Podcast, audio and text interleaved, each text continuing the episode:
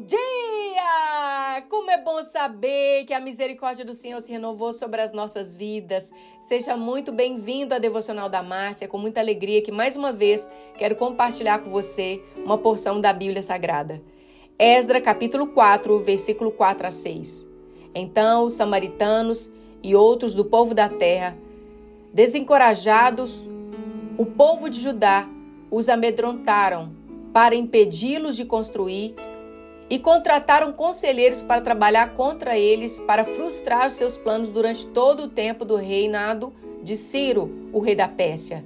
E isso durou até o reinado de Dário, o rei da Pérsia. Ora, o reinado de Assuero, o Xerxes, no início do seu reinado, os samaritanos escreveram a ele uma acusação contra os habitantes de Judá e Jerusalém, que haviam retornado do exílio. Olha, esse texto é um texto do qual nós precisamos assim compreender que nós temos o inimigo e que quando nós temos a vitória, achamos que estamos ali felizes, contentes. Tem mais uma batalha a ser vencida. Você já pode imaginar o que, que esse povo passou. Imagina depois de anos no exílio, esses judeus estavam voltando para sua terra natal. Seus esforços, seus esforços foram abençoados por Ciro, né, o rei da Pérsia. Mas o que poderia dar errado? Estou voltando para casa. no entanto, querido, após a sua chegada ali em Jerusalém, eles experimentaram uma onda de problemas. O povo estrangeiro que vivia em Israel tornou a vida difícil, acusando esses exilados que, que estavam retornando por rebelião.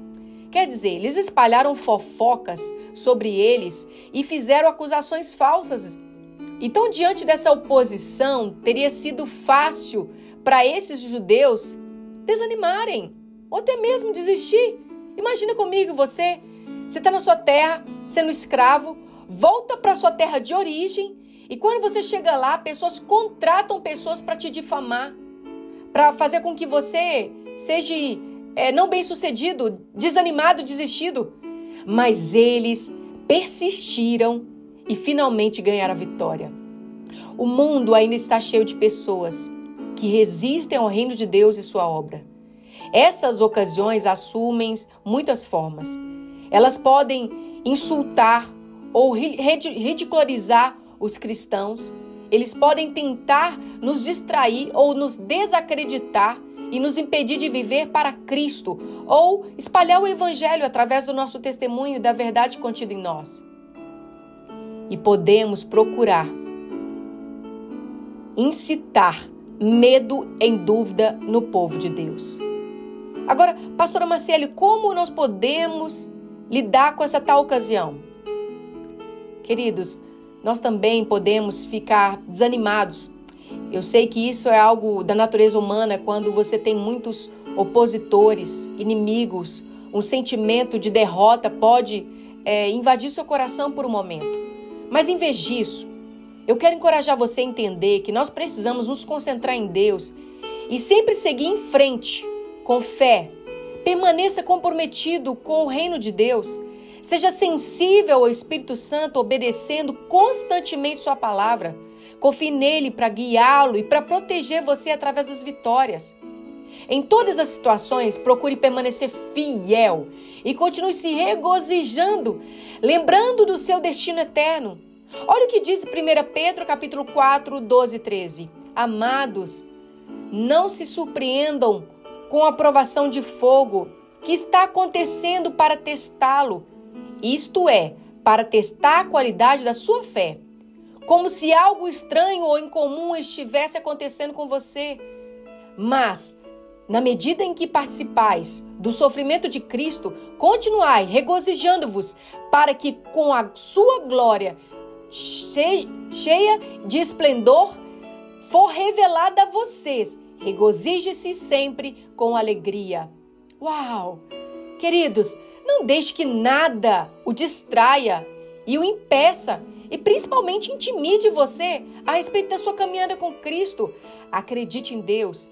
Avance um passo de cada vez e viva debaixo da graça, do favor e da misericórdia, porque Ele é o seu advogado que pode literalmente agir em sua vida e advogar todas as suas causas. Pai, em nome de Jesus, eu mais uma vez agradeço ao Senhor pela oportunidade de estar aqui com os meus irmãos, acreditando, Senhor, que o Senhor é por nós. Então, quem será contra nós?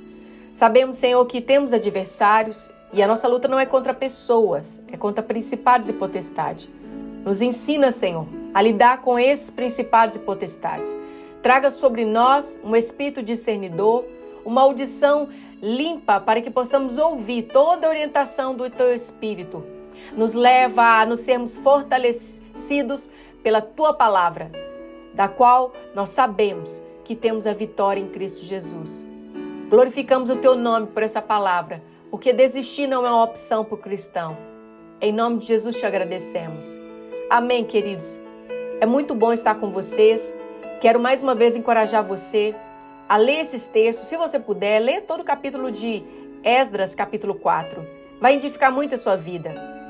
Que Deus abençoe você e até uma próxima oportunidade. Te encontro lá no Instagram, arroba Devocional da Grande abraço para você! Deus te abençoe em nome de Jesus.